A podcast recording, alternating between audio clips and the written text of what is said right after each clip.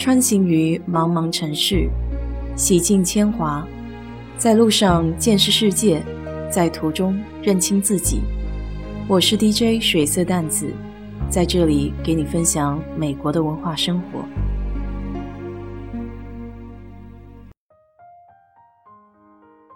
今天是二月十六日，到此时已经断电断网将近三十个小时了。昨晚据说是休斯顿一百年来最冷的一个晚上，零下十四度。当然，这也得看和谁比。若是和东北的哥们儿聊起，那这简直就是小菜一碟。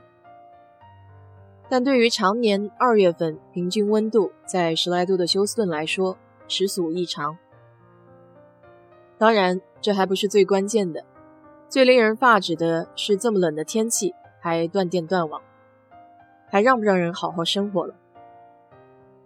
邻居的大爷挨家挨户的敲门慰问，即便是什么忙也帮不上，但这份心意还是很暖人的。公司的同事也发来短信慰问情况，说会和远在伦敦的老板汇报本地的近况。同事的家里有蓄电池，可以保障家里的基本用电，但这种东西呢，就是兵到用时方减少。平日里根本没地儿使，这百年一遇的情况下，倒是体现出了蓄电池的重要性了。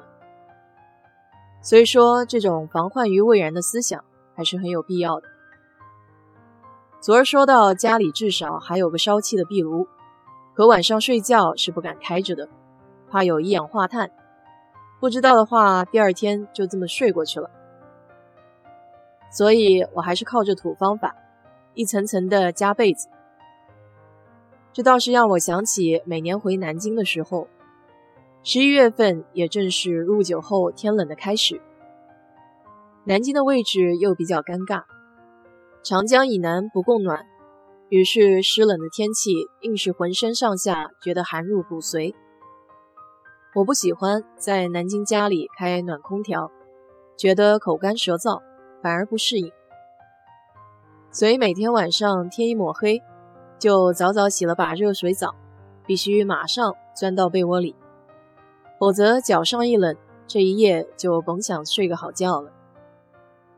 里外三层的被子果然有效用，虽然没有热水器洗澡，但就着锅里烧开的热水烫了脚，马上上床也还是可以留住那一丝丝热气的。只有经历过没电没网的日子，才让人愈加怀念。平日里那么正常的一些事情，停电的时候在家闲着没事，我就把鸟笼子里面的鸟食壳子给倒了出来，想着用吸尘器给清理一下。拿出机器准备插电的时候，我才发现没电，怎么用吸尘器呢？还有一个小的电热器，当时心想，要是冷的话，就把这个放在脚边。转念一想。没电，这怎么用呢？以前没网络的时候，至少还有手机的数据可以用。可能是电没了，周围基站的信号也不行了。除了可以打开微信读书里已经在看的书以外，连微信消息都没法查看。此刻的智能手机一下子蜕变成了一块硕大的、只有基础通话信息功能的诺基亚。眼看着电量在不断减少的屏幕，失望是无法描述的。这下子，连与外界唯一的沟通渠道也马上就要消失了。在这个特殊的时间段里，苦中作乐的技能再次体现了它的重要性。无所事事的我，把长条凳子给搬到了壁炉的旁边。这百年都没用过的壁炉，此刻闪耀着温暖人心的光芒。越是靠近，越是让人忽略窗外的寒意。在长凳子上放着过年买的瓜子、花生，还有一小杯桃子味道的清酒。顺手给自己置办了一套茶花会的行头，手边放着贾平凹的《自在独行》，那是前年回国的时候带过来的纸质书。一直都没有时间翻阅，现在倒是有了大把时间来慢慢体会文中的故事和心情。不得不说，文中有不少观点我还是挺赞同。关于男人、女人，关于父与子，关于自在生活无所牵绊。正所谓书中自有黄金屋，书中自有颜如玉。